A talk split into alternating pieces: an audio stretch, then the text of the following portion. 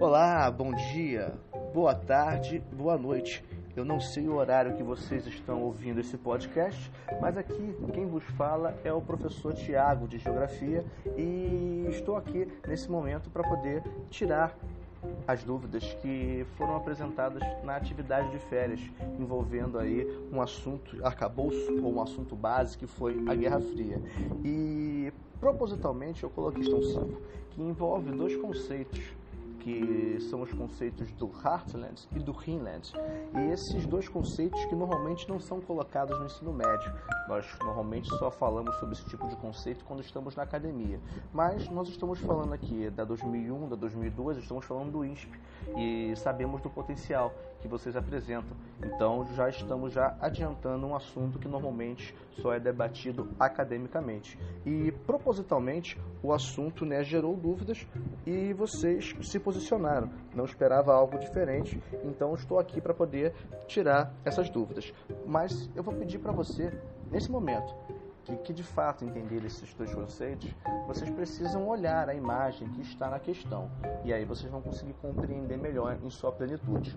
Tudo bem? Então, vamos lá. O que, que a gente está falando aqui? São dois conceitos, envolvem a geopolítica. A geopolítica é uma ciência, só que não é uma ciência exata. Então, a geopolítica ela é desenvolvida, ela é estudada por pessoas que estão envolvidas na questão ali da estratégia ou da estratégia de estados, ou seja, políticas que vão ser adotadas em relação a questões estratégicas no mundo ou nas relações de poder que nós temos no mundo entre estados. Esses estados digo com E maiúsculo. Então, vamos lá. O primeiro conceito, que é o do Heartland, foi desenvolvido por um britânico chamado Mackinder, um britânico geógrafo, e que ele vai dizer ali na obra dele, do pivô geográfico, que quem dominasse essa região conhecida como Heartland seria uma nação que estaria à frente ou geoestrategicamente posicionada em relação a outros países, a outras nações, a outros estados.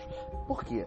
É uma área que estaria numa posição geográfica vantajosa, é uma área muito vasta em termos continentais, então essa grande massa continental, ela estaria não só protegida pela posição que está, ela estaria numa área de transição importante entre dois continentes importantes, a Europa e a Ásia, não os únicos importantes, mas dois muito importantes, e iria prover uma quantidade de recursos naturais é, de uma quantidade tão grande que quem tivesse com o controle desse espaço né, obteria aí grandes vantagens geoestratégicas, seja pela posição, seja pela questão dos recursos que estariam ali disponíveis para quem controlasse esse espaço. Tá? Essa teoria surge antes da Guerra Fria, tá? Mas durante a Guerra Fria, ela foi assistida de forma assim muito atenta, já com os movimentos nazistas em relação ao leste europeu, chegando à Ásia, buscando o Oriente Médio, norte da África, já chamava a atenção de alguma forma. Então assim é um conceito que surge antes da Guerra Fria, mas que durante a Guerra Fria foi é, observado e teve muita atenção por parte dos estrategistas das nações em geral, principalmente das grandes potências.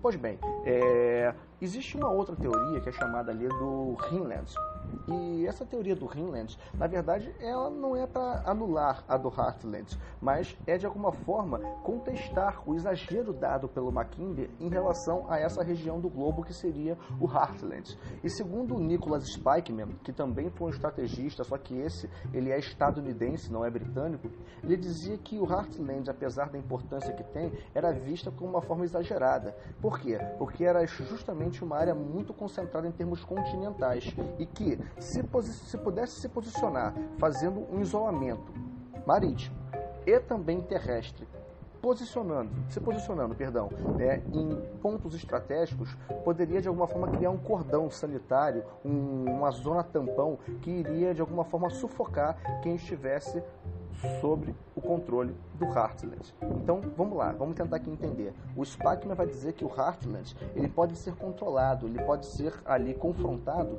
se você conseguir fazer um isolamento estratégico, tanto continentalmente quanto de forma marítima, fazendo com que quem estivesse com o controle do Heartland pudesse ficar sufocado, ou seja, né, estivesse de alguma forma sendo isolado por posições estratégicas que deveriam ser adotadas tanto no continente, circulando o Heartland, como também em pontos estratégicos no mar, marítimos. Então seria essa a ideia que o Spikeman iria propor quando cria ali o conceito do Hinland. E é óbvio que o Spikeman está pensando no seu país, está dizendo ali o que os Estados Unidos devem fazer para poder de alguma forma ter posições estratégicas em relação a uma outra nação. E eu acho que fica fácil de vocês saberem quais são as nações que estão sendo pensadas nesse momento, durante aí 1945 e 1991. Então, vamos lá, novamente. Esses conceitos surgem antes da Guerra Fria. Mas na Guerra Fria eles foram pensados, foram observados e serviu de alguma forma para que alguns estados pudessem se posicionar e criar teorias para justificar os seus movimentos estratégicos. Tudo bem? Eu espero que vocês tenham entendido. Observem as setinhas da imagem e observem onde está localizado o Heartland e observem também o isolamento ou a forma como o Rhineland está ali para tentar é, isolar o que seria o Heartland, isolar de forma tanto terrestre quanto marítima. Gente, vou ficando por aqui. Desejo para vocês, né, um bom momento, que vocês consigam fazer de forma plena o isolamento social que nós estamos passando. Desejo saúde a vocês e que vamos sair, vamos sair com certeza mais fortes desse momento, né, extraordinário que nós estamos vivendo. Um grande beijo, saudades. Valeu, até a próxima.